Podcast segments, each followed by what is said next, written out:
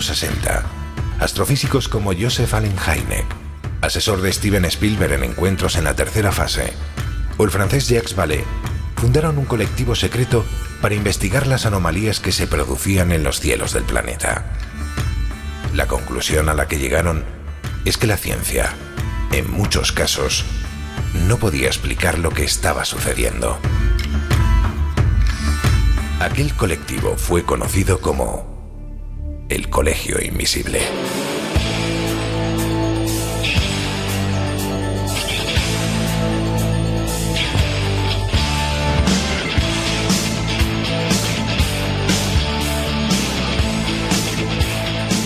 El Colegio Invisible, con Lorenzo Fernández Bueno y Laura Falcó en Onda Cero.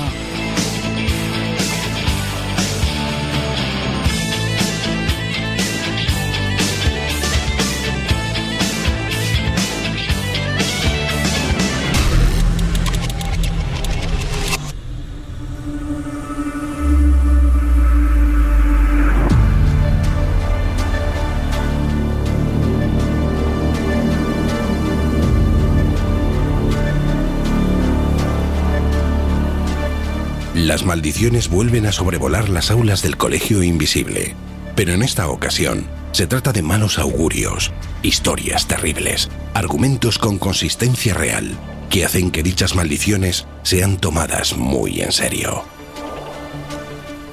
Y es que muchos creen que la catástrofe ocurrida en la localidad colombiana de Armero o en la casi legendaria Pompeya, ambas destruidas por la fuerza de un volcán, o las malas vibraciones que parecen condensarse en la peruana Casa Matusita o en la californiana mansión Winchester no son producto de la casualidad. A veces hay que acudir a las leyendas para encontrar ese desencadenante que logró que el poder de la creencia finalmente se haya hecho realidad.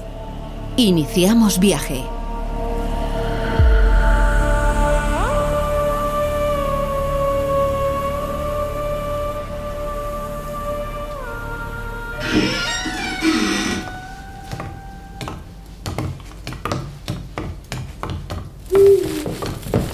Joder, qué susto. ¿Pero qué hace un búho dentro de esta casa, Laura?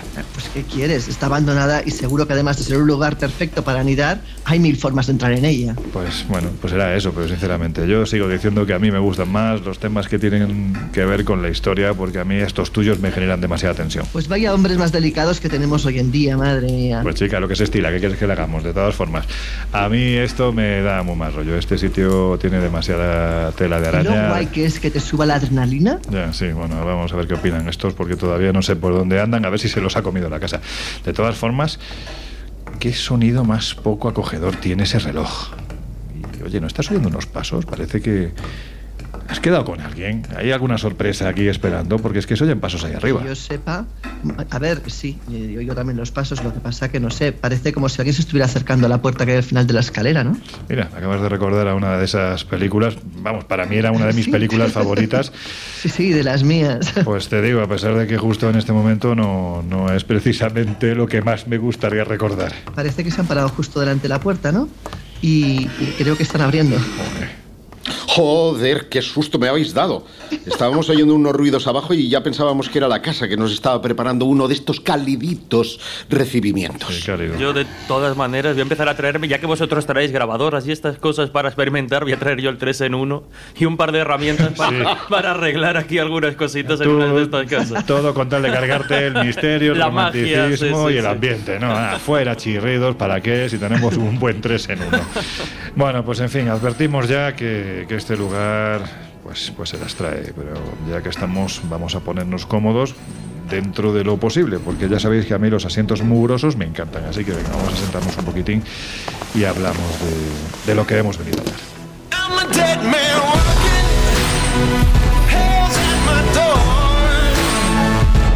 El Colegio Invisible. El periodismo de misterio ya está aquí en Onda Cero.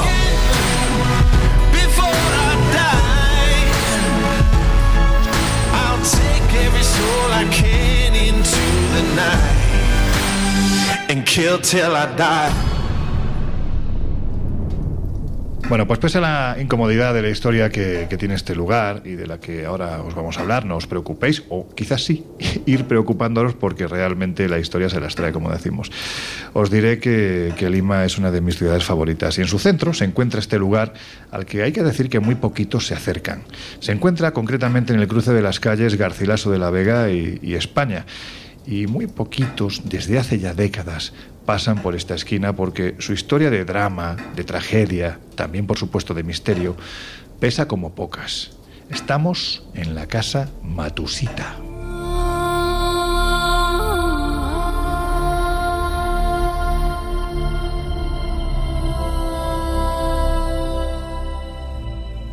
Laura, para que nuestros oyentes se hagan a la idea, ¿desde cuándo se considera esta casa un lugar maldito y lo más importante, ¿Por qué? Pues fíjate que yo tengo una conocida que es de allí y te cuenta que, nadie que ella conozca quiere pasar por delante de esa casa, que les genera auténtico pavor.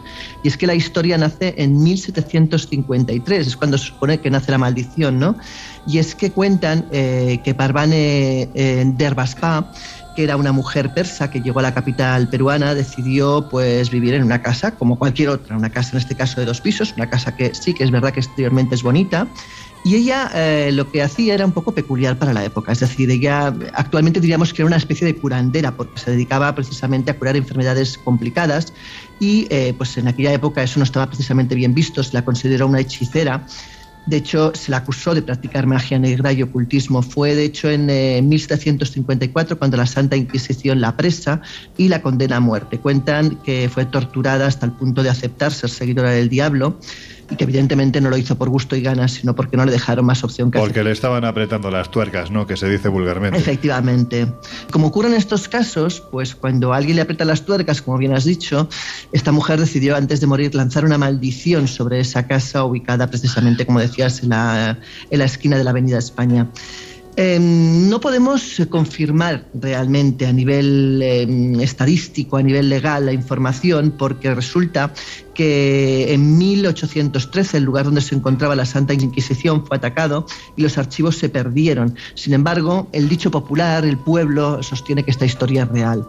Una vez muere esta mujer, eh, cuentan que desde ese momento la casa ya nunca más ha estado en paz. Se empiezan a oír gritos, susurros y ocurren cosas de lo más extrañas e inquietantes. De hecho, la gente no puede vivir en ella. Cuentan que es una casa maldita, como podríamos hablar, por ejemplo, de Cadarío, que bien conoces en Venecia, ¿no? Sí. Es otro de esos edificios malditos que no se deja ser habitado, ¿no?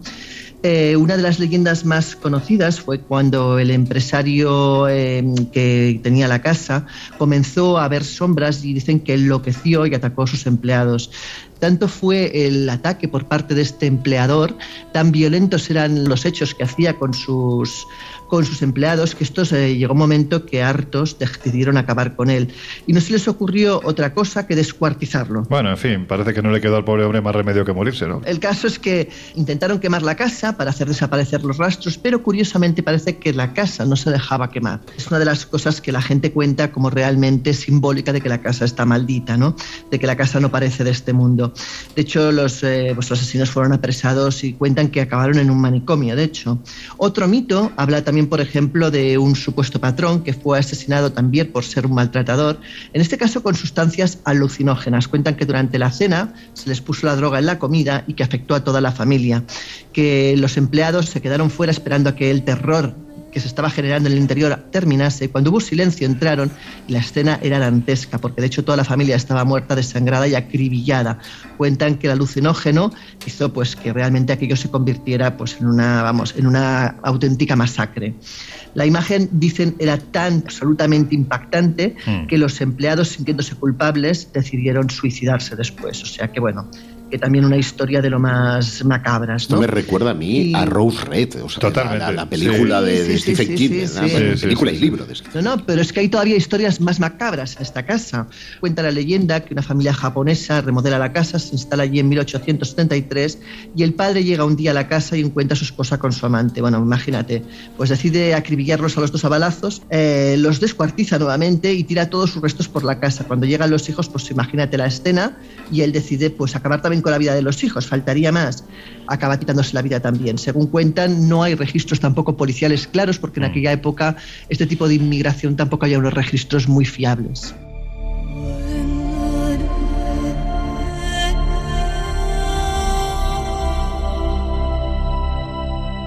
Bueno, pues, pues, pues muy agradable todo. Vemos que tenemos hi- historia pura y dura. La Inquisición actúa contra una mujer que aparentemente, bueno, aparentemente no, que- que no era bruja, pero que en aquel tiempo, por lo que fuera, la acusaron de bruja con todo el sufrimiento que le, que le dieron a la pobre señora.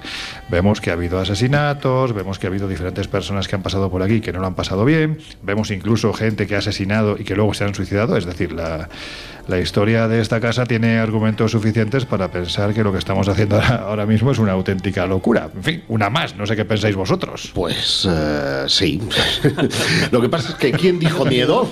Total. En fin, que, que hay que decir que la leyenda, como estamos viendo, hizo que pronto se empezase, bueno, pues de una forma u otra empezasen a correr los rumores, ¿no? De lo peligroso que era estar en, en la casa Matusita. Que por cierto, es muy llamativo un lugar tan horrendo, hi- históricamente hablando, ¿no? Con una historia tan siniestra y sin embargo el nombre es como muy muy inocente, ¿no? Matusita. Bueno, Matusita, coque. claro, Sí, también de matar puede venir, ¿no? Bueno, en fin, ahí vamos a dejar. Bueno, pues fijaos hasta qué punto que había quien decía que con permanecer en el lugar tan solo cinco minutos, los asesinatos cometidos entre estas paredes eh, empezaban como a reflejarse, como si fueran pantallas dentro de nuestra mente, convirtiendo el instante en el que vivíamos, en el que se vivía eso, en algo realmente horroroso que llevaba a quienes lo sufrían a perder literalmente el control y en ocasiones incluso, dependiendo de la exposición que tuviesen, literalmente a enloquecer.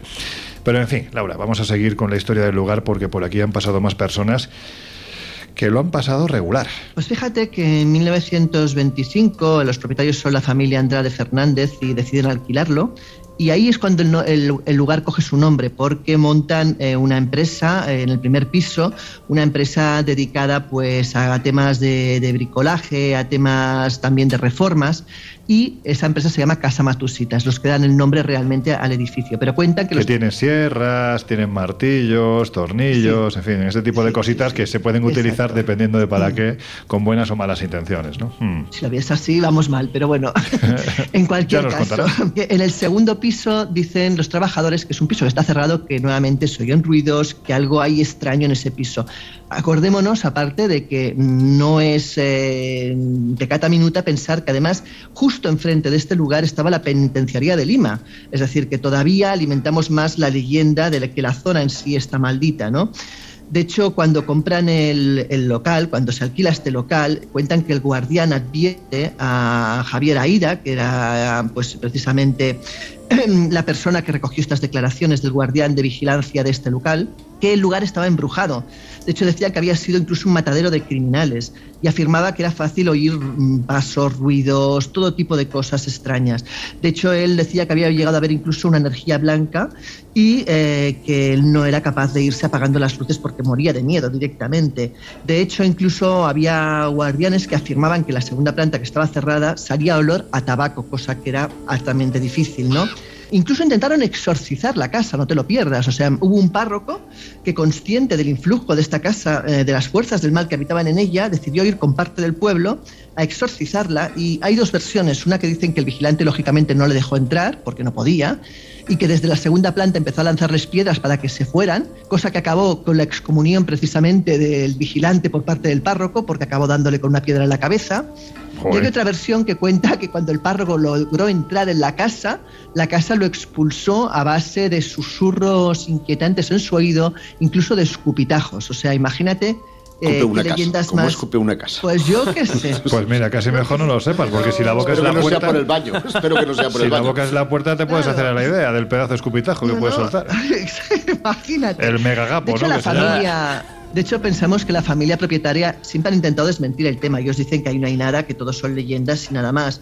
Sin embargo, sí que es verdad que los que actualmente están, hablamos de mi banco, una entidad financiera, dicen que los empleados mm, acusan haber eh, notado cosas extrañas, pero lo que es peor, cuando hubo las obras de remodelación, los carpinteros que trabajaban en la finca decían que les cogían los cables, les movían los termos, que no querían trabajar por la noche, que se oían ruidos extraños. Eh, bueno, pues como te puedes imaginar, el lugar es eh, de armas tomar. Vamos a decir que cuando has dicho que fue alquilada por mi banco, no es que sea tu banco, es que la empresa. Además, No, sí. no, no, mi banco, mi banco. Mira, hay una última anécdota muy graciosa de un vigilante de seguridad que cuando salta un día la alarma lo hacen entrar y quedarse él para acabar de vigilar durante la noche. A los 15 minutos el hombre llama diciendo que él se va a su casa. Le mandan un refuerzo, un segundo vigilante. Bueno, pues a la mañana se encontraron los dos encerrados en un baño temblando de miedo. O sea que vamos, fantástico. Bueno, cuando uno está con tanto miedo, no es mal sitio quedarte en el baño por si acaso. Sí, exacto. optimizar recursos. Estamos muy escatológicos. Sí, sí, sí, sí, sí. Bueno, pues ahora que ya conocemos la historia de este lugar tan acogedor, si os parece, nos vamos a acercar, bueno, pues como solemos hacer también en el Colegio Invisible a veces, con la imaginación a, a otras historias.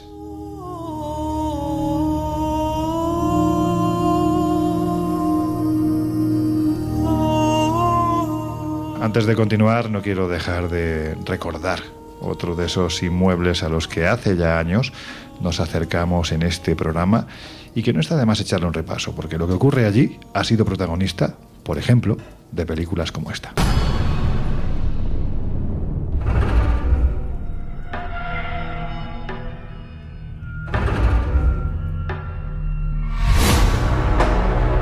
Es una gigantesca estructura de siete plantas sin razón aparente. Cada laberinto de pasillos es aún más confuso que el anterior. Está en permanente construcción. Se construye por orden de una viuda de luto.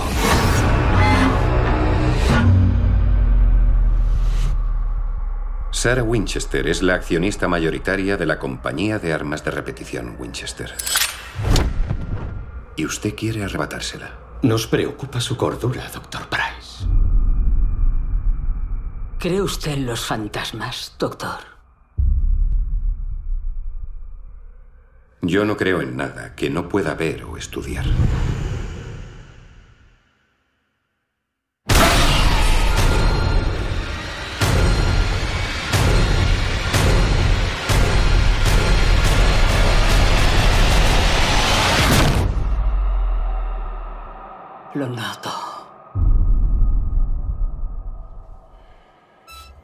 En el aire, en las paredes, este espíritu tiene un poder que no habíamos visto nunca. Y nos ha encontrado.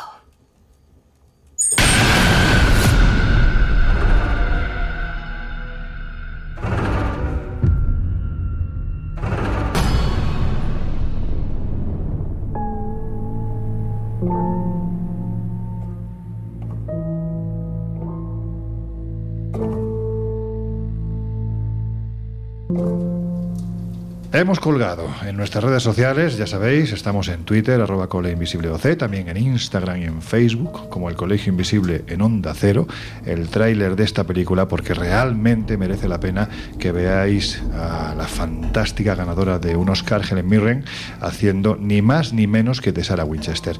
Pero Jesús, tú que eres el escéptico del grupo y este lugar parece que es un mata escépticos. Por recapitular, ¿qué fue lo que ocurrió en, en esta casa aparentemente maldita?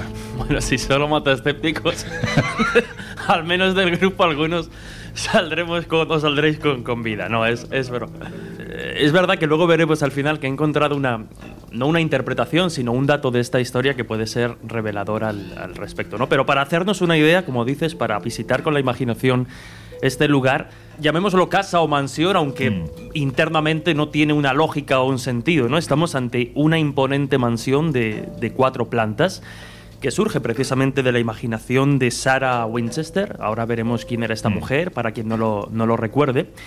E insisto, ¿no? Estamos ante una mansión con más de 161 habitaciones, una de ellas descubierta recientemente, lo veremos después. Sí.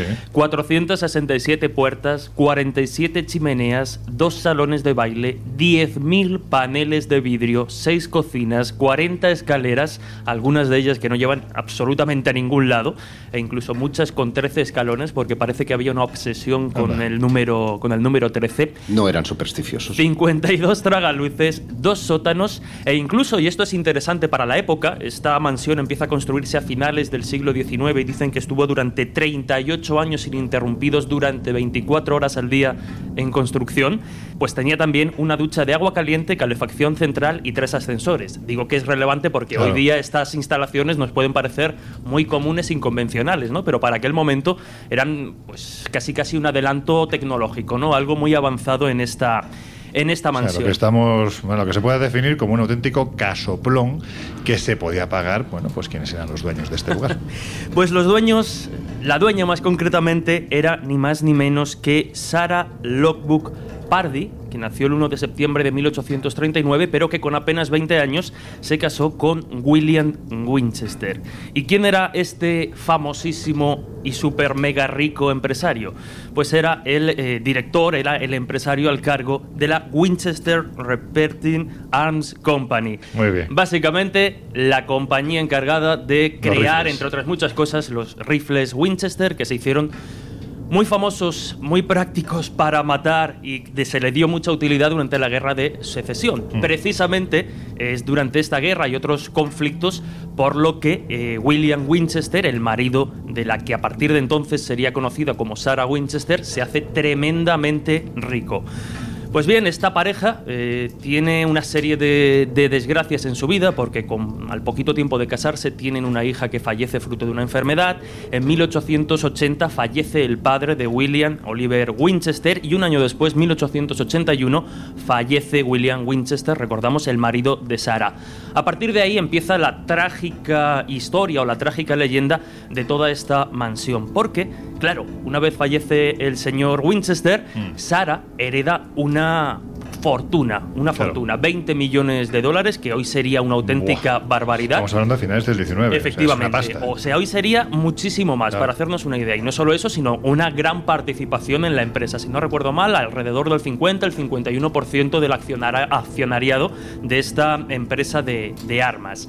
Pero parece ser que esa fortuna estaba mm, maldita o acarreaba una maldición, porque normalmente se ha hablado de que la casa podría estar maldita, pero hoy ya que estamos hablando de estas maldiciones que parecen acompañar a, ciertas, eh, a ciertos objetos o a ciertas familias, se hablaba de que, esa, mm, de que esa fortuna, de que esa herencia estaba maldita. Pues bien, a partir de ahí eh, ¿Por qué estaría maldita? Porque todos, y esto ya serían muchos, todos los que habían fallecido a causa, en la guerra de secesión, de secesión, a causa de los rifles Winchester, estarían de alguna forma persiguiendo a, a Sarah Winchester, ¿no? A raíz Pues son de, la- puñado, de esta ¿eh? Es un Claro. auténtico puñado. Y ahora veremos una de las razones por las que se ha pretendido justificar el tamaño y las dimensiones de esta mansión. A partir de la muerte de su marido, decimos 1881, ella empieza a tener una serie de comportamientos extraños. No olvidemos también, y es importante, que estamos en pleno boom y en pleno auge del espiritismo, como tantas otras Claro. veces hemos comentado aquí en el, en el colegio. Y lo que hace Sarah Winchester, dicen, hay varias versiones, es entrar en contacto con una medium. Algunos dicen que porque ya estaba siendo atormentada de alguna forma por las almas de estos eh, desafortunados que fallecieron fruto de, de- de la guerra. Y otros dicen que simplemente por la necesidad de contactar con su marido. Una explicación que a mí me resultaría quizá más, más lógica en, Sí. esa, en esa época. El consejo que le da la medium es que se marche, que se marche de- del lugar y se traslada a San José, a California, y empieza a construir esta mansión. Y aquí es donde ya encontramos la, la- leyenda ¿no? de esta casa, porque dicen que esta casa de las dimensiones que ya hemos comentado, enorme, con pasillos que no llevaban a ningún sitio, con escaleras que ni siquiera eh, terminaban, con puertas que no llevaban a ninguna habitación, parece ser que este laberinto aparentemente absurdo de- de casa tendría un único sentido. Por un lugar, el hecho de estar en constante construcción, porque así lo que generaría es que los espíritus no llegaran a acomodarse o instalarse Para en una casa. Exacto, en una casa que nunca llegaba a estar terminada. También precisamente para confundirlos, para que no, para que se perdieran un poco en esta especie de laberinto o trampa para fantasmas. Y hay quienes dicen también que era tan inmensa precisamente para dar cabida ¿no? a tantísima gente fallecida eh, con los rifles Winchester. Eh, obviamente las leyendas han circulado, y más hoy en día, ¿no? Eh, obreros o carpinteros, los que trabajaban allí durante tantísimos años, que hablaban de extraños fenómenos, que esta mujer había perdido de alguna forma la cabeza y era protagonista de esta clase de fenómenos. Pero hay otra interpretación bastante curiosa, y si queréis la, la resumimos muy rápido, y es que su propia, eh, su biógrafa oficial, Mary Jo Ignofo, eh, que fue la que la acompañó y la que registró toda su vida, nos hablaba de que esta millonaria estaba suscrita y estaba tremendamente interesada por eh, la arquitectura, que era una apasionada de la arquitectura. Y por resumir, que todo este delirio de casa a lo mejor no habría tenido tanto un sentido de atrapar o confundir a los fantasmas, sino que era su forma, dado que tenía tanto dinero, de experimentar y poner en práctica todos los conocimientos y todos los estilos arquitectónicos que ella estudiaba de diferentes partes del mundo. Bueno, esas son las Sentido dos. tiene, Esas son tiene. las dos versiones.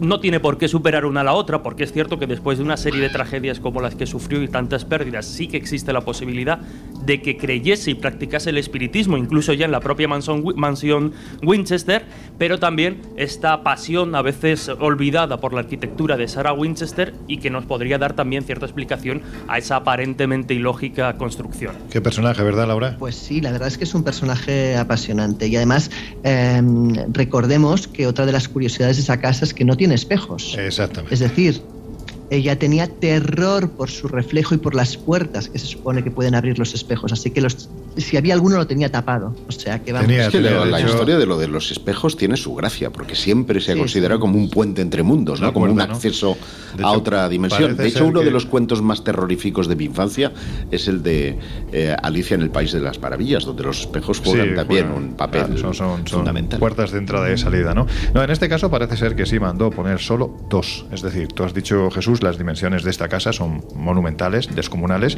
pero sin embargo solo había dos espejos que estaban tapados durante todo el año. Solo los destapaba coincidiendo con el aniversario de la muerte de su niña y de la muerte de su marido, que era cuando ella, bueno, pues se arreglaba un poquitín para homenajear a los difuntos.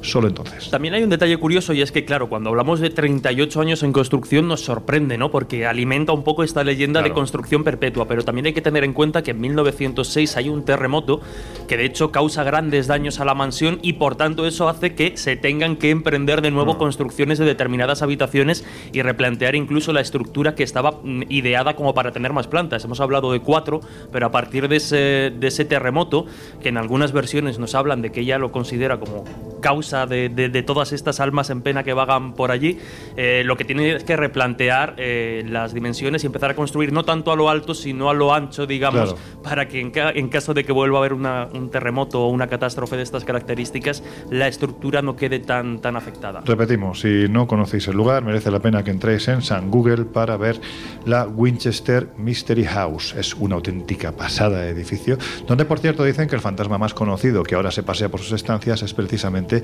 el de Sarah Winchester. Y hay que decir que en la actualidad, hace apenas un año, se han descubierto nuevas habitaciones, ¿no, Jesús? Sí, Brevemente, sí, que estamos a punto de llegar. Nada, muy rápidamente, hora. como, como dices, eh, hace apenas un año la noticia vuelve a coger copero, digamos, pero fue en 2016-2017 cuando se descubre esta estancia precisamente en el Torreón, donde algunos dicen que ella practicaba sus sesiones de, de espiritismo. Y era una habitación donde después del terremoto eh, quedó atrapada Sarah, Sarah Winchester en Anda. ese año 1906. Se pensaba que, bueno, pues eh, se encontraron, que diga, eh, diferentes eh, objetos, numerosos artículos en la habitación, como un órgano de bomba, un sofá victoriano, un maniquí para colocar determinados vestidos, una Bueno. máquina de coser y diferentes pinturas. En las noticias se ha visto eh, que hasta entonces había contabilizadas 160 habitaciones. Cuando se descubre esta habitación, obviamente tenemos 161 y se ha especulado con la posibilidad de que haya muchas más habitaciones por descubrir. No sabemos si muchas más, porque es una casa que, que- que a día de hoy es patrimonio y es muy Claro. visitada, o sea, tampoco se baraja que haya decenas de habitaciones sin descubrir, pero quién sabe si de aquí a unos años no tendremos otra sorpresa de este inmenso laberinto. ¿Quién ¿Sabes? sabe? Hay una casa en Uruguay, que es el castillo de Francisco Piria, que también tiene puertas que no conducen a ninguna parte y habitaciones que no tienen puertas. Pues eso, a saber con qué intención lo hicieron quienes crearon la idea de estas viviendas. Josep, en titulares y ahora en la segunda hora empezaremos con ello. Pero, ¿hay una maldición templaria? Sí, dejamos de lado los lugares con maldición y pasamos a las maldiciones como tal, porque efectivamente todos sabemos que el viernes 13, de ahí la, el mito de octubre de 1308, los templarios fueron arrestados y sus jerarcas fueron llevados a la prisión de Chinón. Y después de un largo proceso de prácticamente ocho años, en el que fueron torturados hasta la extenuación y confesaron cosas inconfesables como eh, escupir sobre la cruz, practicar sodomía, etc., Jacques de Molay, en el momento de ser, eh, en este caso, ajusticiado en una isla del Sena, pronunció una maldición. Jacques de Molay, el último gran maestre templario. Una maldición. Lo que no es una maldición es escuchar a nuestros queridos compañeros de los servicios informativos de Onda Cero Radio que nos van a contar qué está ocurriendo en España y en el mundo. Estáis en el Colegio Invisible. Enseguida volvemos. It's a long way to the finish line. Got a hard road ahead. Anybody gonna stand in my way is gonna wish they were dead. Cause I'm gonna take knocks in the rain. Any luck's gonna keep me from this door. En unos minutos volvemos a abrir las puertas del Colegio Invisible en Onda Cero. I'm gonna light like fire. I'm coming down. I'm gonna break down barriers. I'm gonna play through the pain. I'm gonna rise like a phoenix. I'm gonna fight through the flame. The devil won't drag me down. Cause I'm done.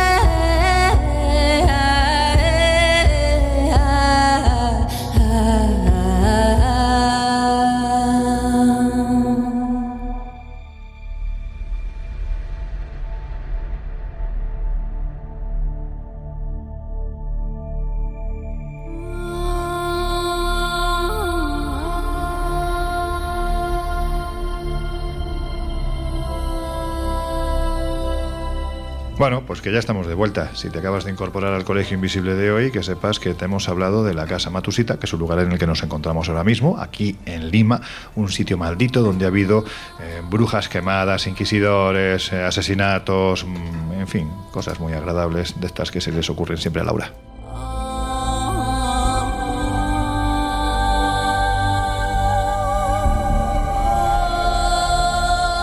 Y nos habíamos quedado al final de la primera media hora del Colegio Invisible de hoy con una maldición histórica en este caso y que parece ser que se hizo muy efectiva, Josep, la maldición de los templarios. Y en concreto la que pronunció Jacques de Molay mientras estaba siendo eh, ajusticiado. Repetimos, Jacques de Molay es el último gran maestre de la Orden del Temple. Efectivamente. Después de prácticamente dos siglos, es el último gran maestre y el que, a la postre, sería detenido por eh, Felipe IV el Hermoso, que lo llevaría hasta la cárcel de Chinón, donde hay también un misterio relacionado con unos grafitis que dejaron allí los Ah. templarios que estuvieron detenidos. Pero, claro, como no podía ser de otra manera, ya que estamos en un lugar donde la Inquisición también tuvo peso, los inquisidores medievales sometieron a todo tipo de torturas que harían palidecer hasta los nazis para que confesaran sus crímenes. Los crímenes de herejía, que consistían en la adoración. Bueno, ahí, ahí estarían. ¿eh? Bueno, en la adoración a una cabeza que llamaban No, me refiero a los nazis, que también. Ah, bueno, sí, cuando no, no. ponía, Bueno, joder, sí, eran de sí. los que apretaban tuercas. Eran de los que apretaban tuercas. Y eh, de escupir en la cruz, de practicar sodomía, en fin, de, de toda una serie de, de cargos que todos y cada uno confesaron, como no podía ser de otra manera cuando te aprietan las tuercas, pero que en última instancia y tras ocho años de penurias, Jacques de Molay se retractaría. Diría que no, que todo aquello era pues, una invención eh, causada pues, por el, el dolor y acordaron trasladarlo el 18 de marzo de 1314 a una isla de la Sena en donde se levantaría una pira en el que sería quemado. La isla de los judíos, curiosamente. Y mientras se estaba quemando, que esto tiene su miga en el fuego, el gran maestre de la Orden del Temple lanzó una maldición que consistía en eh, decir que eh, Felipe IV, sus descendientes, el Papa Clemente V y todos los que apoyaron su muerte, que al día siguiente, o sea, en, en el año siguiente y un día, ese era el plazo que él establecía, tenían que morir, incluida la línea de sucesión de Felipe IV, que nunca reinaría. Esa fue la maldición que él lanzó y así fue, así se produjo. El primero en morir fue el Papa Clemente V. Le sobrevino una grave enfermedad y murió el 20 de abril de 1314. Poco después del Papa, Felipe IV murió de un derrame cerebral durante un día de caza. Una muerte trágica también fue eh, el destino de todos los sucesores del rey, pues entre 1314 y 1328 murieron tres hijos y nietos del rey francés. Y a los 14 años de la muerte de Demolé, la dinastía de los Capetos ya no existía. Es más, cuando eh, 486 años después es ajusticiado en eh, la Bastilla eh, Luis eh, XVI, siendo decapitado, una voz decía, Jacques de Molay ha sido vengado. ¿Pero esto es leyenda o.? Esta última parte sí, lo otro se puede comprobar. O sea, lo de la voz, eh, hay algunas versiones incluso dicen que llegó a subir al cadalso y con las manos ensangrentadas ese desconocido dijo Jacques de Molay ha sido vengado. Es una licencia, nadie sabe, no está escrito en ningún documento que así sucediera, pero la tradición y especialmente de la masonería templaria sí la ha perpetuado, sí, sí, sí, porque si algo demuestra, hay quien dice que todo esto no podía ser una maldición como tal, sino que el poder de aquellos templarios era tal que, por ejemplo, pudo ser envenenado. eh, Ah. Es decir, que las ramificaciones de esas muertes a lo mejor no eran tan naturales como todo el mundo sospecha. Bueno, pues nada, pues ahí queda esa historia que no deja de ser tan siniestra como en cierto modo romántica. Y ya que estamos hablando de, de historia, en este caso no de maldición, sino de la fuerza brutal de la naturaleza, a ver Jesús, vamos a empezar por el principio, como debe de ser. Hubo una gran explosión y después Bueno, los planetas. Ah, vale, bueno, sí, o sea, esto es, yo recuerdo un amigo que en su momento comentó en una editorial, bueno, en la editorial le comentaron que si no era muy... Te estás riendo porque sabes de qué Creo voy a que hablar. sí, creo que sí. Bueno, un queridísimo amigo al que le mandamos un fuerte abrazo, él sabe de quién estamos hablando, pero no vamos a decir el nombre, que eh, la editorial le pidió que por favor que hiciera un libro menos ambicioso porque él había ofrecido un libro que se titulaba Del Génesis al Apocalipsis. O sea, que, que cabía de todo, vamos, es decir, la historia de todo. Pues sí, como poco, como poco. Pero bueno, en fin, estamos hablando de, de historias, de la fuerza de la naturaleza y en este caso nos vamos a acercar, Jesús, a Pompeya. Porque hay que decir que yo no sé, yo creo que lo lugar compartís. sobrecogedor. ¿Verdad? Que todavía hoy sobrecoge cuando estás allí, cuando observas en qué estado quedó esta fantástica ciudad. mm, Bueno, pues sobrecoge. Y, si- y sobre todo, si, final, si- si ¿no? me dejas, hay un lugar de Pompeya, que está prácticamente al final del recorrido, en el que están expuestos muchos de los moldes de las personas que quedaron sepultadas por las terrible, cenizas. es una pasada, es que es una- en unas posturas realmente dramáticas, sobrecogedoras. O sea, es una cápsula del tiempo en todo el Literal. sentido más amplio, ¿no? Pero por recordar, Jesús, ¿qué fue lo que ocurrió? Bueno, pues tenemos que irnos a la mañana del 24 de agosto del año 79, ya 79 después de, de Cristo. Y claro, los, eh, los que se levantaban, los que amanecían aquella, aquella mañana en, en Pompeya no eran capaces de, de imaginar lo que estaba a punto de, de suceder. Una tragedia que obviamente ha pasado a, a la historia. Entre otras cosas, se calcula que por aquel entonces podríamos estar hablando de entre 10.000 y 20.000 habitantes en O sea, la una zona ciudad realmente aproximada. importante. Efectivamente, sí, sí, sí, sí. Y claro, ellos probablemente no supieran que el Vesubio, tan cercano, era un volcán, puesto que mm, desde hacía 700 años aproximadamente no había habido eh, erupciones. Mm, Entonces ellos tampoco eh, estaban muy seguros, ¿no? Y en sus faldas, de hecho, nos encontrábamos cultivos, nos encontrábamos viñedos, eh, todo lo que es la tierra volcánica, había digamos vida. justo, pues es como muy, muy propicia, ¿no? Beneficiaba precisamente la, la, fertil- la fertilidad para ese tipo de, de agricultura, el suelo, el suelo volcánico. Pero sí que es cierto, y así lo recogen algunos cronistas, no nos han llegado testimonios directos de los que fallecieron allí, pero sí de algunos personajes ilustres que han aparecido, eh, algunos en el, en el colegio. Pero sí que es cierto que en los días previos habían sentido temblores en la tierra, habían sentido ruidos que o bien venían de las profundidades e incluso algunos los identificaban como, como con truenos, ¿no? Bramidos de, de bueyes, según recogía el historiador Dion Casio, que, que escribió estos siglos hechos pues ya casi 100 años después, ¿no? Perdona que te interrumpa, Jesús, pero hay crónicas en las que se habla de la aparición de un concepto que, que a un querido compañero de estos, de estos asuntos, Javier Sierra, eh, le encanta, que es el concepto de los clipei ardentes. Parece ser que en esos días se vieron muchos escudos de fuego sobrevolando los cielos, lo que hoy en día sería fenómeno ovni, pero que seguramente en ese tiempo tenía mucho que ver con lo que estaba a punto de pasar en el volcán cercano. ¿no? Pues sí, de hecho, algunos, eh, estos síntomas, ¿no? De que la explosión, la erupción, mejor dicho, del Vesubio estaba, estaba próxima, lo habían interpretado casi casi como una especie de lucha feroz de los eh, titanes, de los gigantes, contra los dioses de- del Olimpo. Pero para hacernos una idea quizá más, más directa, fijaros, porque eh, el jovencísimo Plinio el Joven, que por aquel entonces tenía tan solo 17 años y fue testigo ocular en la distancia de, de lo que pasó, nos describía así en uno de sus relatos cómo era, ¿no? Toda la, todo lo que empezó a cambiar en la tarde de ese eh, 24 de agosto del 79 con la erupción de- del Vesubio. Él decía, la nube surgía mostrando un aspecto y una forma que recordaba más a un pino que a ningún otro árbol, pues tras alzarse a gran altura como si fuese el tronco de un árbol larguísimo, se abría como oh, ramas, porque esta columna de gases y material volcánico se elevó hasta 27 kilómetros de altura. Está describiendo un hongo nuclear prácticamente. Pues, efectivamente, sí, sí, sí. pino. Claro, el viento condujo la parte superior de esta columna de humo hacia el suroeste, donde se encontraba Pompeya, ¿no? que quedó sumida inmediatamente en la, en la oscuridad y como describen también algunos cronistas, el día se convirtió inmediatamente en noche y la luz en oscuridad. Parecía como si el universo entero eh, hubiera sido consumido por el caos y el fuego.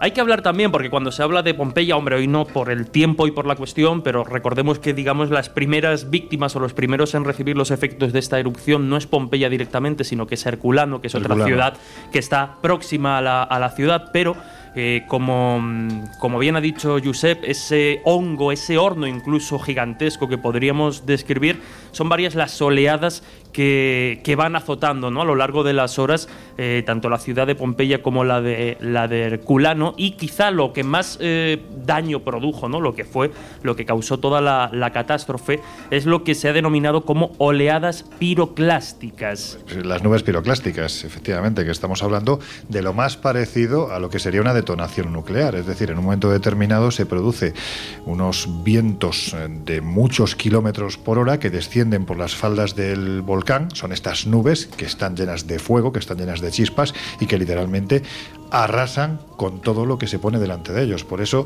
eh, hoy en día podemos ver en qué estado quedaron los habitantes o muchos de los habitantes de Pompeya, porque realmente es como cuando, de- bueno, repetir, como cuando detona una, una bomba nuclear, que en un momento determinado puede quedar incluso sobre una pared reflejada la sombra de la persona que había en ese momento ahí, ¿no? Por la elevada temperatura, hablamos de más Claro, de 3.000 grados claro, claro, centígrados. estamos es hablando una, de una temperatura una barbaridad. absolutamente brutal. Sí, de hecho, para, para, para hacernos una idea, ¿no? Lo que, lo que habéis comentado es eso, ¿no? Nos encontramos unas nubes mezcla de gases tóxicos, Claro. de ceniza, de fragmentos de roca a altísima temperatura y que, como bien dices, pues por desgracia, ¿no? Nos ha dejado esa imagen que ya comentábamos al principio de personas que son pilladas en el instante, en el momento Claro. de la vida diaria, algunos huyendo, otros todavía con sus niños en brazos, otros intentando entrar a su casa para intentar Mm. resguardarse, es decir, congelan de alguna forma, si se puede usar el término, Sí, en sí, una sí. erupción volcánica, pero congelan el tiempo de una forma dramática y drástica. A esto lo que hay que añadir es que cuando se intentaba escapar por mar, pues el agua estaba hirviendo, literalmente. Claro, la cuestión aquí es qué tiene que ver todo esto con lo que estamos hablando. Bueno, pues aunque parezca mentira, sí tiene que ver, porque a alguien hace años se le ocurrió la fantástica idea, no sé cómo definirlo, de llevarse varios objetos de la ciudad que, que sepultó el volcán. Y entonces Laura, digamos, vamos a decirlo así, que recibió su merecido por, por ladrón. Efectivamente, yo aprovecharía para decir que eso nunca debería ser, eh, porque es una auténtica salvajada llevarse Claro, algo de unas claro. ruinas arqueológicas. Bueno, recuerda cuando este hemos ido a la, a la isla de las muñecas lo que ha pasado en alguna ocasión, que algún tonto Sí, a sí, las sí. tres se ha llevado una muñeca y luego ha tenido que devolverla porque en su casa, bueno, pues seguramente por su gestión, más que por una realidad, o vete a saber si es que era real, pues decía que le pasaba de todo. No, no, es que claro, en este caso hablamos de una mujer llamada Nicole, una turista alemana, que visitó las ruinas en el año 2005 y no se le ocurrió otra cosa que llevarse dos fragmentos de ánfora, un trozo de pared de una domus, dos pedazos de mosaico, eh, con todas sus santas narices, hablando claro y mal, ¿no? Eh, el caso es que a los años, eh, hablamos exactamente de 15 años más tarde, la mujer muerta de miedo por todo lo que le estaba sucediendo y todas las desgracias que habían acontecido desde ese momento en su casa, eh, decide devolver eh, todos estos objetos allí con una carta precisamente disculpándose y diciendo que pues que había sido una inconsciente que desde el momento en que se había llevado eso pues no había no había habido paz en su casa que mm, todo le había ido mal que lo pensó sin eh, que lo cogió sin pensar en el dolor y en el sufrimiento que las almas experimentaron durante la erupción y que probablemente se llevó ese dolor con ella cuando decidió llevarse pues estas piezas a su casa. Y que, que lo sentía con el alma y que de hecho incluso se proponía volver a Pompeya para pedir disculpas en persona eh, pues al cabo del tiempo. Sí, Pues que, se- debiera- sí que- sí que se arrepintió. ¿eh? Debiera de hacerlo a los dioses, porque Claro. Eh, ocurre. Pompeya es un poco el Sodoma y Gomorra de Roma, en el sentido de que era una ciudad muy licenciosa y muy avanzada, porque ahí puedes encontrar tuberías, ves las calles con sus, eh, con, con- con sus pasos cebra, como yo les llamo, que son pasos elevados en los que los carros podían pasar y, y lo- y los eh, viandantes, los peatones lo hacían en- por, por esos pasos, pero cualquiera que la haya visitado verá que periódicamente por cada callejuela va encontrando un pene. Un pene. Un pene, sí, que indica Ah.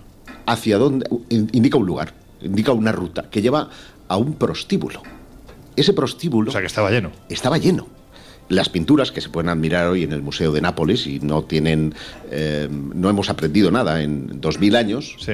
hacen exactamente lo mismo que hacemos nosotros hoy, pues eh, hay quien dice que eran ofensivas de- para los dioses. Y que eh, los dioses de Roma castigaron la ciudad precisamente maldiciéndola con esa erupción por las licencias y orgías y demás que se llevaban a cabo en esa zona. Bueno, pues hecho este apunte, Josep, ya que estás tú hablando, nos vamos a desplazar a la otra parte del planeta, atravesamos volando el, el Océano Atlántico y llegamos hasta, hasta Colombia. O si quieres, nos vamos por el Pacífico, que llegamos antes, lo que prefieras. Bueno, pues hay que decir que en el- la costa pacífica de, de Colombia también se encuentra otro de esos lugares verdaderamente aterradores. Es la isla de Gorgona, que dicho así parece la de Parque Jurásico, ¿verdad? O sea, es un... Pero no, no, no, estamos hablando de una isla real con una historia bueno, pues podemos decir que está maldita por la propia brutalidad del ser humano. Pero es que además, lógicamente, después de lo que ha ocurrido ahí, lo sobrenatural también ha cobrado protagonismo, ¿verdad? Así es, porque en esa isla que en realidad es como un alcatraz, pero Sí. de enormes dimensiones, se reprodujo literalmente un campo de concentración que sirvió de cárcel y allí han tenido lugar toda clase de fechorías y asesinatos realmente increíbles. Pero en lugar de contártelo yo, lo que he hecho es que nuestro compañero y amigo eh, Juan G. Vallejo sea quien eh, in situ nos dé información acerca de, este, de esta isla. Hay que advertir, perdona, que estamos hablando. Juan Jesús Aro Vallejo dirige un programa de radio en Radio Caracol, tiene también un, un podcast que se llama, creo, si no recuerdo mal, Oculto tras la sombra, que podéis ver en YouTube. Eh, podéis oír porque él lo cuelga en YouTube, tiene muchísimo seguimiento, pero por encima de todo lo que nos va a contar hoy no es una broma, no es una broma, es absolutamente cierto. Ah, es verdad, porque la oído- última intervención que Claro. tuvo con nosotros fue el 28 El de 28 de diciembre, eh, pues como corresponsal eh, de Eso es. televisión. Pero no, no, en este caso lo que nos cuenta es verídico, es real. Y le he preguntado por qué escogió, por qué se escogió esta isla para ser sede de un centro penitenciario. Pues escuchamos a Juan Jesús Vallejo. Se escogió la isla Gorgona para ser centro penitenciario porque escapar de ella es prácticamente imposible. Eh, las corrientes que la rodean eh, son fortísimas y además hay infinidad eh, de tiburones, con lo cual salir de la isla, salvo que vayas en un barco, es muy complicado. Era un sitio perfecto, eh, teniendo en cuenta además eh, la complejidad del crimen colombiano, para poder aislar a personas que puedan llevar grupos mafiosos incluso desde cárceles aquí en Colombia.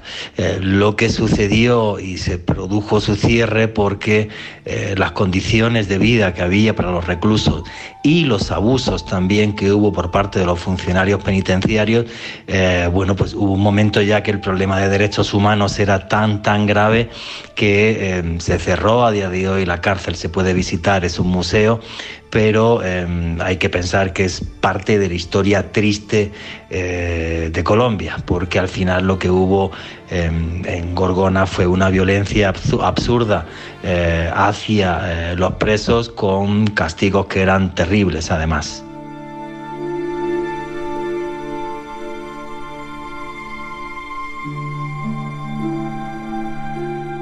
Bueno, allí se protagonizaron varias historias de terror y Juan G nos va a contar alguna de ellas. Hay infinidad de historias de fantasmas en la isla Gorgona, que además tiene una particularidad. Cuando está atardeciendo eh, es bastante prudente eh, resguardarte en algún lugar y no caminar por la selva de la isla porque hay una cantidad de serpientes venenosas eh, absurda.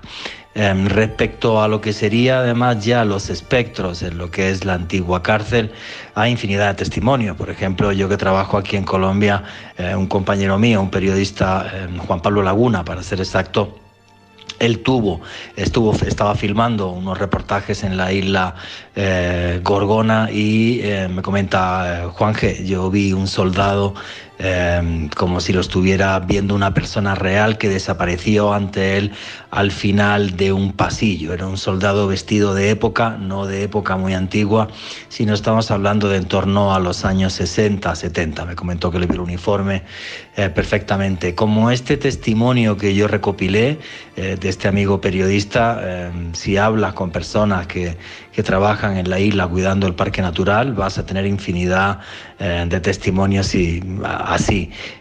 Lo cual no es de extrañar porque en la isla Gorgona murió muchísima gente y además en condiciones muy, muy precarias.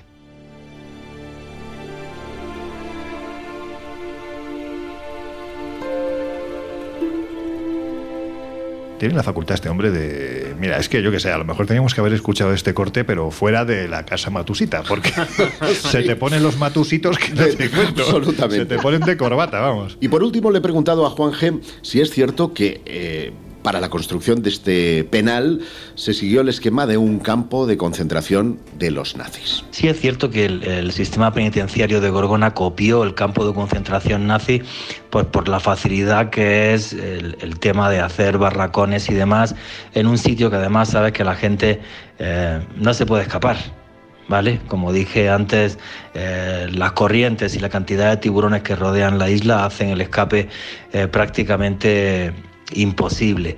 No solo se siguió el, el- mismo esquema que un campo de concentración nazi, sino que había diferentes castigos que eran terribles. Durante el día la temperatura en la isla eh, puede llegar a pasar los 30 grados y uno de los castigos que había era un agujero de hormigón donde se metía a los presos que habían tenido mala conducta. Obviamente a más de 30 grados con un latón encima, encerrado en un sitio, en un agujero, eh, pues algunos de los presos en esos castigos llegaban a fallecer, obvio, por falta de hidratación, ¿vale? Morían deshidratados. Entonces, las condiciones fueron muy, muy precarias y ya, ya os digo, es además como, como un punto oscuro en lo que fue el respeto a los derechos humanos aquí en el país.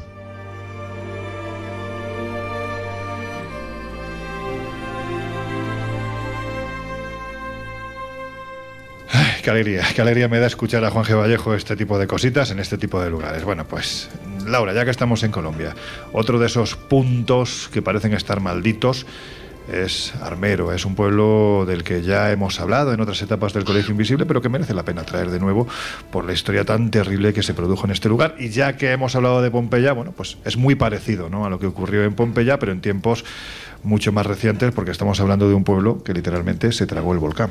También en Colombia. Vamos, sí, vamos a resumir brevemente la historia que ya le hemos contado alguna vez anteriormente. Hablamos del 13 de noviembre de 1985 a las once y media de la noche. Hay una erupción del volcán Nevado de Ruiz y se lleva pues todo lo que encuentra por delante. Hablamos de una población de 50.000 habitantes y, y, bueno, y el caso desde España se siguió, la verdad es que muy de cerca, porque desgraciadamente hubo una niña de 13 años, Omaira Sánchez, que murió y Terrible. sufrió atrapada entre el lodo, eh, aguantando con una serenidad y una estoicidad increíble para la edad que tenía esta pequeña, ¿no? Eh, dicen que andar por ahí es todavía pues estar pisando los cuerpos de las víctimas. Dicen que los lamentos y, el dolor parece que sigue impregnado en los restos de esta ciudad eh, cubierta por la lava. Y de hecho, pues no hay un cementerio, pero un cementerio de lápidas y de, y de sarcófagos vacíos, por decirlo de alguna manera, porque evidentemente no hay cuerpos eh, encontrados, sino que están sepultados bajo el lodo. Y las familias, pues intentando un poco, pues eh, paliar este dolor, pues eh, lógicamente intentaron, pues eh, crear un cementerio para tener un lugar donde, donde rezar a sus muertos, ¿no?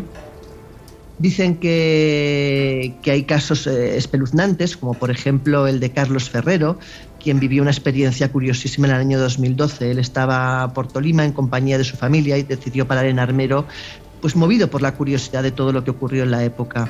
El caso es que tomó unas fotos con su teléfono y lo curioso es que tomó una foto de una casa en ruinas con un letrero que donde se podía leer la palabra homenaje. Pues su sorpresa fue máxima cuando ocho días después, al ver la foto que había tomado, eh, debajo de la entrada se apreciaba la imagen de un hombre con la nariz y con la boca tapadas por una especie de pañuelo que desde luego no estaba ahí cuando él tomó la foto, ¿no? Jolín. Claro, esto ahora, ahora no nos pasaría, porque ahora con la, la- la vida digital que todos llevamos veríamos en el momento la foto, pero hay que recordar que hablamos de una época donde todavía las fotos se veían cuando llegabas a casa y no podías verlas en el momento. Claro, y que seguramente, Eh, también- perdona Laura, seguramente habrá un negativo donde está reflejado lo que aparece en esa fotografía. Claro. Y un negativo es más Claro, no, complicado De, de falsificar, vamos, de hacer un fraude. Efectivamente. Fijémonos, por ejemplo, en otra historia, que es la del periodista Carlos Andrés Enciso, cuenta en su blog una extraña mm, cosa que le ocurrió cuando él tenía solo 16 años y fue allí con un grupo de amigos. Imagínate, pues eh, lógicamente eh, un grupo de adolescentes buscando meterse en problemas mayoritariamente y deciden recorrer esas ruinas buscando el cementerio con ese punto pues imprudente de la, de la juventud, ¿no? El caso es que les llama la atención varias cosas, desde algún juguete abandonado en la vía como un pequeño tractor, hasta sobre todo, que eso fue lo que les puso los pelos como puntas, ver a un supuesto barrendero con su mono y con su gorra de color azul, cosa inexplicable porque no se entiende qué hace barriendo entre las ruinas un hombre. Eh, un hombre que además eh, de aspecto extraño, que parece no tan siquiera atender a sus eh, llamadas de atención y que solamente se limita cuando ellos se acercan y le preguntan por el cementerio a señalar en la lejanía, pero en ningún caso contesta con una voz audible, ¿no? Lo cual todavía genera más mal rollo. El caso es que, bueno, eh, ellos eh, querían acercarse al cementerio, fueron al eh, cementerio, pero se quedaron con esa extraña sensación de que aquella persona que realmente les había indicado dónde estaba el cementerio, porque al girarse ya no estaba, no era tanto una persona como un reflejo de un pasado muy lejano. ¿no? Una situación realmente escalofriante. Hay que decir que entre otros muchos casos, por ejemplo, también está el de Héctor Manuel Pachón, que fue un superviviente de esta catástrofe y que contaba una cosa bastante parecida, ¿no? Estamos hablando de que él estaba grabando una, un reportaje para, para un programa de televisión sobre el pueblo cuando de repente al acercarse a lo que eran las ruinas del antiguo hospital, él aseguró haber visto ni más ni menos que una sombra le asustó porque además eh, notó el efecto físico de que algo le estaba literalmente arañando y con bastante fuerza la- las piernas. ¿no? También cuenta que en el cementerio oyó pasos que parecían, bueno, más que pasos, era como si estuvieran arrastrando literalmente los pies, haciendo crujir las hojas secas, pero allí no había nadie. La historia de Armero es tan terrible que hay que decir que el Papa Juan Pablo II fue hasta este lugar y bendijo el sitio a la vista de que estábamos ante una fosa común de un tamaño descomunal. No se pudieron desenterrar los cuerpos que quedaron debajo, como decía Laura, tanto del lodo como de la lava del, volcán, y se creó un cementerio en cierto modo natural y vuelvo a repetir, de tamaño gigantesco. Bueno, en fin, que como estamos viendo hay casos extraños de sobra, pero si tenemos que elegir un lugar donde la muerte haya sido tremendamente traumática para que se manifieste algo, yo creo que estamos hablando del más propicio. No, no faltarían más candidatos, pero este sería uno de los, de los fundamentales. ¿no? Pero hay que decir, Laura, ya que estamos hablando de maldiciones, que previamente ya se habló de maldición. Por eso hemos incluido a aquí, no por la catástrofe, sino porque está vinculado a una maldición. Y es que cuentan que un hombre, el sacerdote Pedro María Ramírez, en abril de 1948, cuando estalló en Colombia la revolución tras el asesinato de Jorge Eliezer Gaitán, candidato a la presidencia de la República, este hombre pues vio una situación que ocasionó que maldijese el pueblo. La situación es la siguiente. Cuando se desató la guerra entre liberales y conservadores, eh, pues las revueltas se llegaron al pueblo y algunos asesinos aprovecharon las circunstancias para sembrar el caos y la violencia en las calles. Cuando el sacerdote regresaba a casa oyó gritos y se refugió en la iglesia. Evidentemente, temiendo por su vida, las monjas y algunas familias conservadoras le dijeron que mejor que huyese porque no, eso había dejado de ser seguro y sobre todo para él.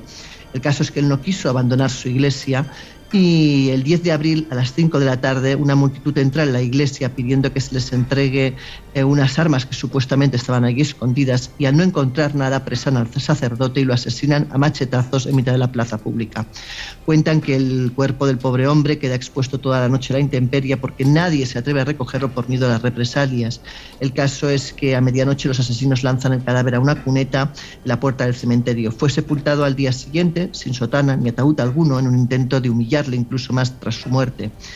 Cuentan que al exhalar su último hálito profirió una maldición y dijo que en este pueblo no va a quedar piedra sobre piedra. El caso es que el 21 de abril llegaron a la ciudad las, autorita- las autoridades y ahí ya se permitió que se hiciera la autopsia y que por fin se, pues, se trasladara el féretro a su tierra natal donde se le dio de sepultura siguiendo el rito católico. Dicen que después de esa maldición, eh, Armero pues nunca más volvió a levantar la cabeza y de hecho la consecuencia pues la tenemos frente a nosotros, ¿no? Eh, su importancia dentro de la Iglesia ha sido confirmada por el Papa Francisco, quien de hecho lo declaró beato en el año 2017. Y son muchos los que creen que realmente, pues, tras la desgracia se oculta su venganza. Pues efectivamente, no sé si hubo maldición o no, pero lo que está claro es que quedaron muy pocas piedras sobre otras piedras. Lo que sí vamos a hacer nosotros ahora, como homenaje y recuerdo a la gente que sufrió en este lugar, es escuchar nota sobre nota una de nuestras músicas esenciales. Enseguida volvemos.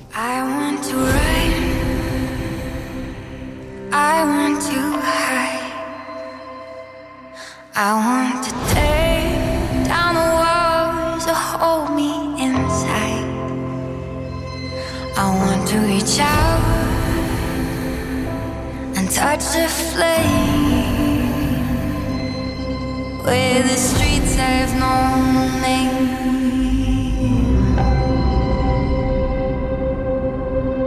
I wanna feel sunlight on my face. I see the dust cloud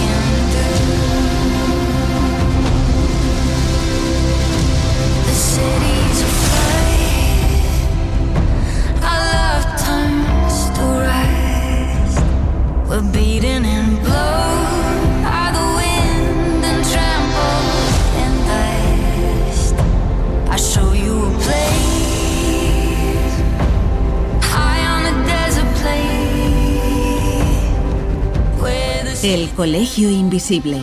Los jueves de una y media a tres de la madrugada en Onda Cero.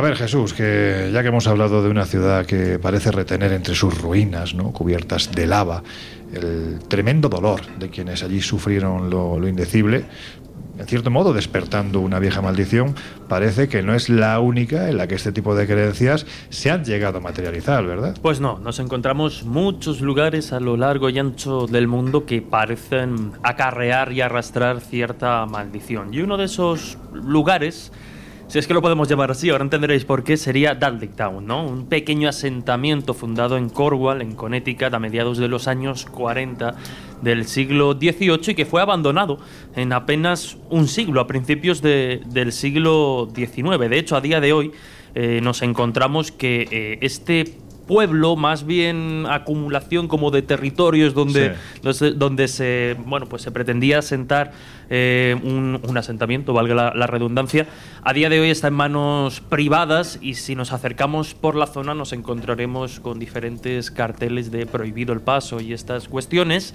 que por un lado puede tener que ver precisamente con esa propiedad privada que a día de hoy representa y por otro lado nos encontraríamos ya los rumores, eh, testimonios y comentarios de quienes dicen que en esa zona, eh, bueno, pues ha habido desapariciones bastante extrañas, eh, incluso muertes y asesinatos en extrañas circunstancias.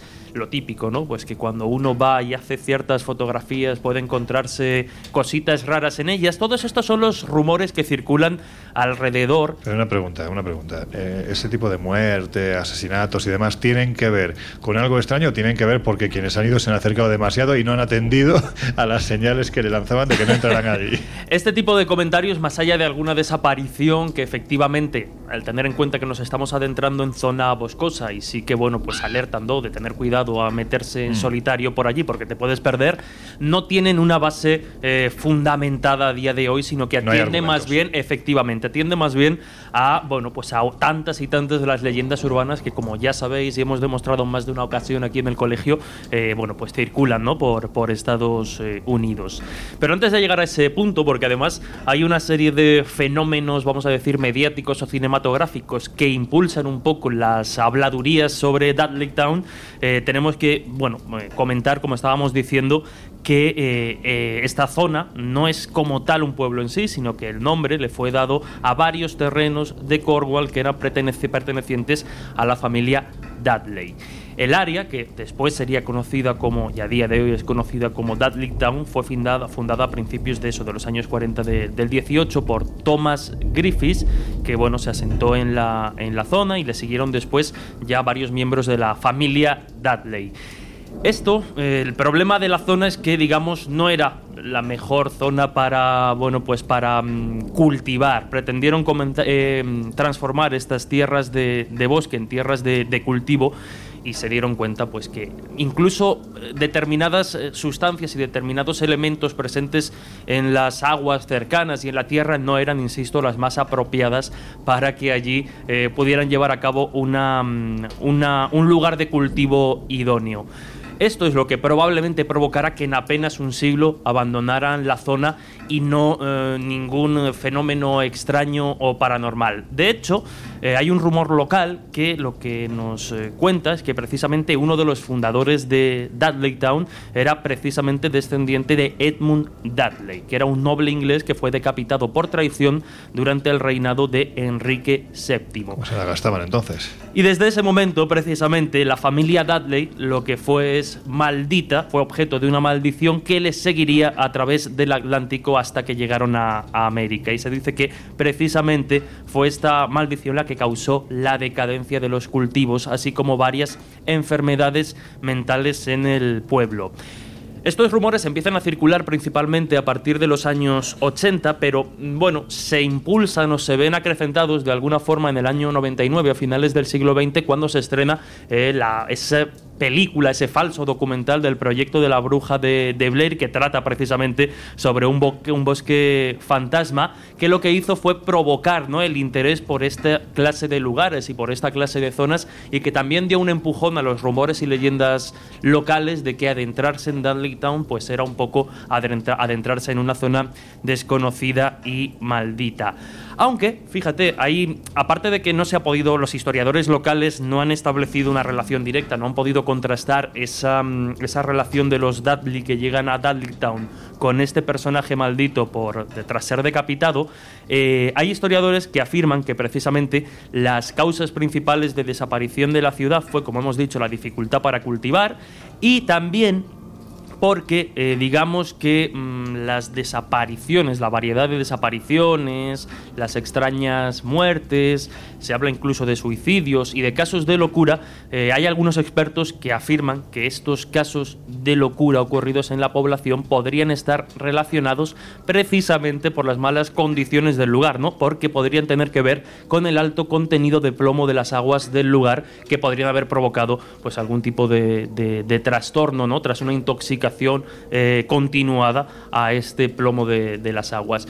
Pero más allá de estos rumores y estas historias que surgen a veces eh, alrededor de determinados lugares, parece que todo estaría más próximo al terreno de la leyenda urbana que, eh, como hemos visto en nuestras historias, no fundamentados por extraños casos reales.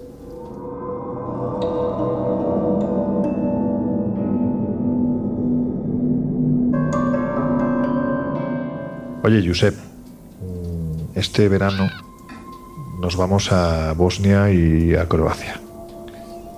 ¿Hay algún lugar del estilo de lo que estamos hablando precisamente en estos sitios? Pues lo vamos a tener a tiro de piedra, porque mm, en ah, 1023 se desató un gran incendio en Dubrovnik, que es donde vamos a tener nuestro cuartel general apenas lleguemos allí, y los habitantes de Dubrovnik decidieron irse a rezar a San Benito, prometiéndole que construirían un monasterio en su nombre si él intervenía en la extinción de ese incendio y a salvarles. Milagrosamente el fuego se extinguió al instante. ¡Bum! Algo raro, ¿no? Y los fieles, mm, fieles a su palabra, nunca mejor dicho, valga la redundancia, le construyeron un monasterio benedictino y una iglesia en Locum, que, Locrum, perdón, que eh, dedicaron a la Santísima Virgen María. Es una isla que está ahí, delante de Dubrovnik. Y sin embargo, eh, más tarde, un general del ejército francés ordenó el cierre de ese monasterio y la expulsión de esos benedictinos. Los monjes, horrorizados, caminaron por el perímetro de la isla tres veces en una especie de procesión de uno en uno, con sus velas, que era una santa compañía, compañía versión croata. croata, y, y maldiciendo a aquellas personas que querían quitarles la isla. Quien reclame locrum para su propio placer personal será condenado. y después, bueno, pues fueron sacados de la isla y nunca regresaron. Maldición la hay. Y eh, esa maldición parece ser que persistió. Incluso uno de los cuatro aristócratas de Dubrovnik, que había sido acusado de, tomar, de tomar el control de esa pequeña isla, llegó a salir disparado por una de las ventanas. Otro se ahogó durante un viaje que iba hasta ahí. Un tercero fue asesinado por un sirviente. Es decir, eso ha llegado a perpetuar la leyenda de que los benedictinos siguen con su maldición tan vivos en la isla, en Locrum, como, como nunca. Yo me imagino que no se planteará tener allí una... No sé si está ahora mismo, hay un monasterio o hay un asentamiento. Pues eh, yo estuve allí por última vez hace 15 años y del monasterio es, mm, Pero hay quedan ruinas. Hay piedras, sí. No, no, Ah, claro, es no que se quedan. los tiran por la ventana. claro. en fin. Bueno, pues con esta historia vamos a afrontar ya los minutos finales del Colegio Invisible de hoy.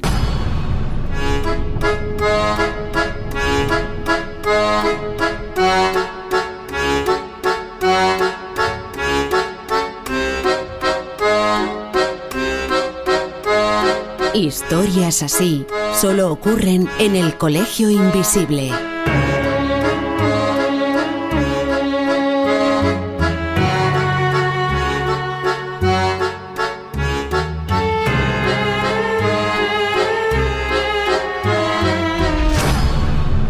Sitting in the morning sun, I'll be sitting till the evening comes, watching the ships roll in, and I watch 'em roll away. Y llega el momento de las conclusiones, bueno, de las reflexiones, vamos a decir. Y claro, cuando hablamos de este tipo de temas, de este, de este concepto, ¿no? que es el de maldición, que parece en ocasiones envolver determinados lugares, la pregunta es obvia. ¿Estamos ante mera sugestión barra superstición?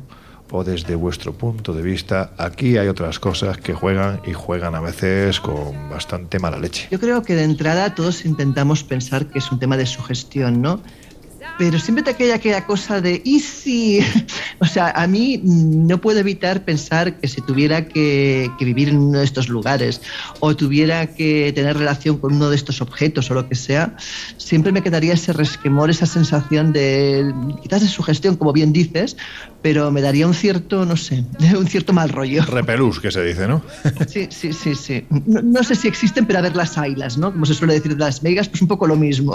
Aunque la Biblia empieza diciendo que en el principio fue el verbo, y Sí. eso nos apela a la fuerza de la palabra. A segundo la es fuerza- sustantivo. Estupidez, en fin, lo siento.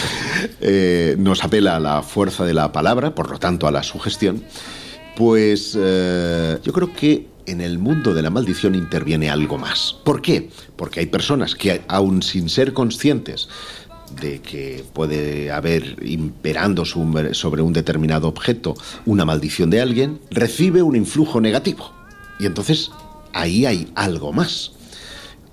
¿Se puede explicar en términos racionales? Bueno, tal vez me llevaría mucho, mucho espacio, pero es verdad que eh, hay elementos dentro del mundo de la física cuántica, dentro del inconsciente colectivo, dentro de lo que la tradición ocultista ha llamado archivos acásicos, que nos permiten, permiten establecer una especie de conexión con un mundo mm, tan real como el nuestro, pero que no podemos ver ni observar porque son arquetipos, porque son algo que no tiene forma, que pueden sustanciarse bajo determinadas condiciones. Y eso explica el que a unos puedan tener eh, esas experiencias negativas con los objetos malditos y otro no. Es como la esencia del gafe.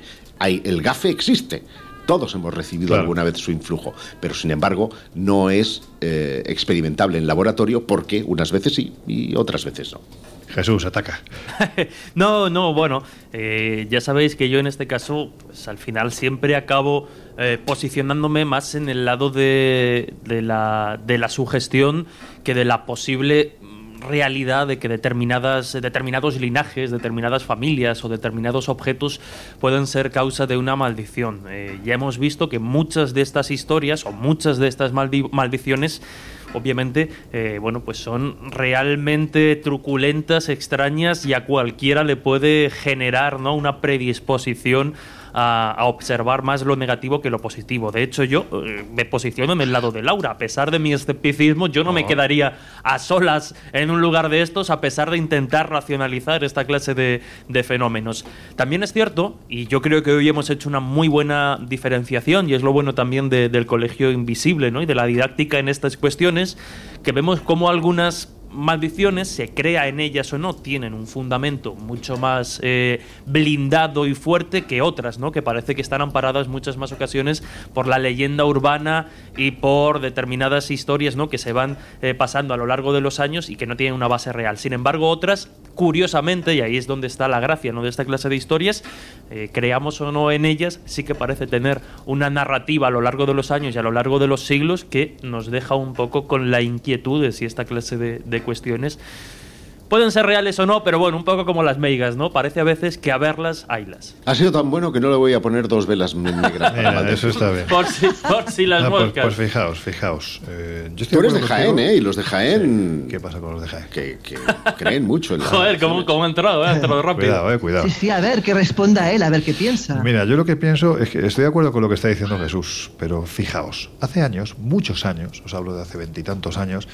un día en la redacción de la revista Enigmas me vino el doctor Jiménez del Oso con un anillo y me dijo, toma, te lo regalo.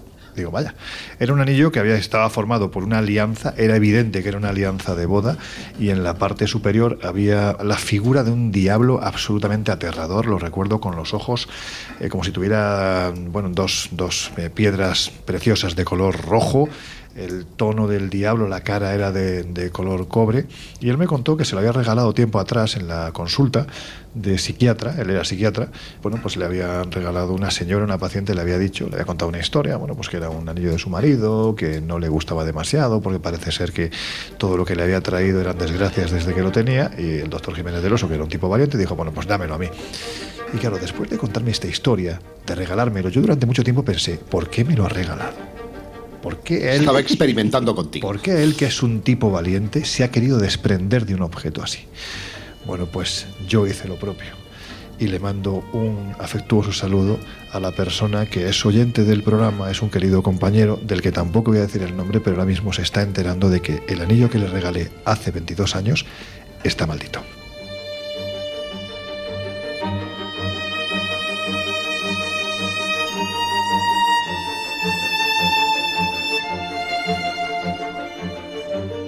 Bueno, venga, que llegamos ya al momento en el que vamos a cerrar las puertas del Colegio Invisible, no sin antes deciros que tenéis la revista Año Cero Enigmas en el kiosco y también, bueno, pues una web, espaciomisterio.com, que se está renovando prácticamente cada día con informaciones que tienen que ver con los contenidos que ofrecemos en el programa. Pero si queréis, también os podéis pasar por viajesprisma.com, donde tenéis cinco plazas, solo quedan cinco, para el viaje que estamos preparando para mayo a Egipto. Es decir, es el segundo viaje, primero habrá uno en Semana Santa, que lleva cerrado hace mucho tiempo, hemos abierto un segundo, del que quedan cinco plazas. También en el mes de julio, Laura, esto es tuyo, a Roma. Efectivamente, del 4 al 11 visitaremos con Manel Loreiro, un, eh, un fantástico escritor y servidora, eh, visitaremos Roma, Siena y Florencia. No solamente lo más habitual, sino también cosas que no son tan frecuentes y que la gente desconoce sobre estas maravillosas ciudades. Así que viajesprisma.com, que os voy a decir. Ahí están todos los datos y también están ya los datos del viaje de agosto. Nos vamos del 1 al Del 9. 1 al 9 de agosto, empezando por Croacia, aterrizando en Dubrovnik, y visitaremos lugares tan encantadores como Mostar, como Srebrenica, como Sarajevo. Iremos, ya en Bosnia, claro, iremos, como no puede ser de otra manera, a Visoko a ver esas eh, impresionantes pirámides, dicen. ¿eh? Sí, a ver si tenemos suerte y pillamos allí. al arqueólogo que defiende esto a capa y espada, Emilios Managic. Tuve la oportunidad hace unos años de entrevistarlo en el lugar y es verdaderamente interesante tanto lo que son las supuestas pirámides, vamos a ponerle siempre comillas, como los túneles que hay debajo de las mismas. y un, reci- un reciente, iba a decir no tan reciente, descubrimiento también de Osmovic, que eh, tiene que ver con las Osmanagic, que tiene que ver con las esferas iguales que las de Costa Rica, pero que se han encontrado. Algunas de ellas son las más grandes de Europa. Y ya que estamos en eh, los Balcanes, no puede ser que eh, no visitemos Medjugorje, el, el, eh, lugar de peregrinación mariana más importante en los últimos tiempos y donde siguen produciendo fenómenos. Vamos a tener oportunidad no solo de ver la basílica, sino también el monte donde tuvieron lugar esas apariciones y vamos a ver si tenemos suerte y podemos hablar con alguna de las protagonistas de aquellas niñas que revolucionaron el mundo de la fe hace ya algunos años. Fenómenos que no siempre tienen que ver con lo mariano. Cuidado, ¿eh? que a veces tienen que ver con cosas un poquitín, no sé si más oscuras, pero sí desde luego más vinculadas al mundo del misterio. A este viaje nos iremos el guijarro, el Guijarra, tendremos que cambiar el acento, hay que aprender a hablar otro idioma, Josep. Yo ya sé contar y, y mira, servidor. va pivo. Esto significa que quieres dos cervezas. Sí, pivo ya sé que es cerveza, eso en todos los idiomas me lo aprendí. Así que nada, tenéis todos los datos del viaje a Egipto, del viaje a Roma y del viaje a Bosnia y Croacia en viajesprisma.com.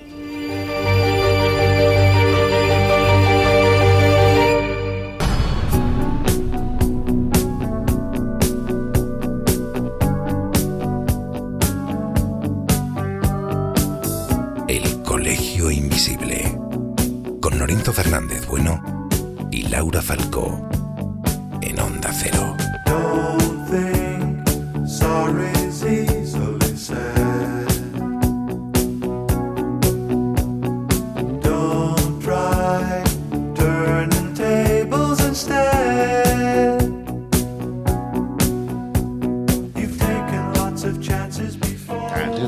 Esto, esto estaba cantando Josep, a ver cómo cantas, venga, dale.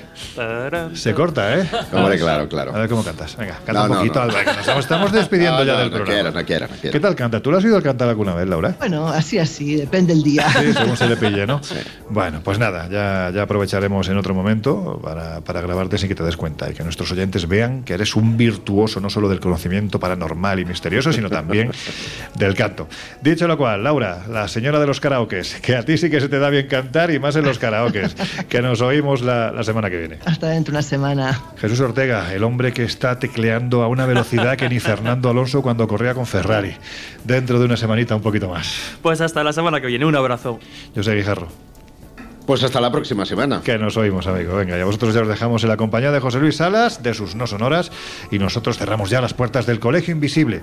Volvemos a abrirlas dentro de siete días. Hasta entonces es obligatorio. Hay que ser muy feliz.